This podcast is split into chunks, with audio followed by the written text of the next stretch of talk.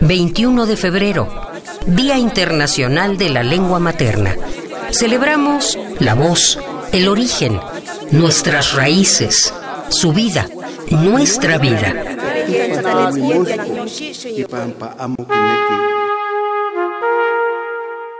Et les visiteurs en rang serré, sous l'éclairage artificiel, tandis que tu attendais, le corps ployé, comme si le monde tout à coup s'appuyait sur tes épaules avec ses biberons cassés.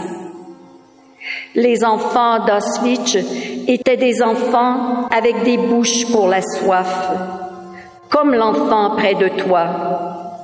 Sa faim, sa soif et des promesses que tu tiendrais à bout de bras s'il ne s'agissait que de toi.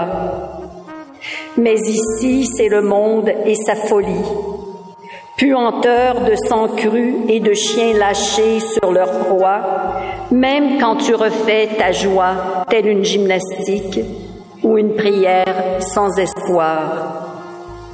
Il y a des prières pour les femmes sans espoir, celles qu'on dit la voix tressée au malheur qui inspire les livres. Car la terre a connu plus de désastres que de bénédictions. Pluie d'insectes ou de feu, pluie de pierres dont on lapide les épouses, pluie d'obus lancés sur les villes comme des œufs, pluie de pluie qui n'en finissent pas de tout engloutir.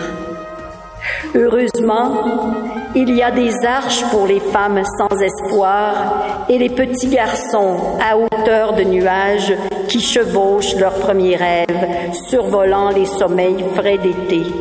Louis Dupré, poète en langue française, Sherbrooke, Canada. Il y a encore des étés où ricochent les rires païens dans les prunelles, les jours de fêtes foraines et de manège qui agite blanc le fantôme de Dieu.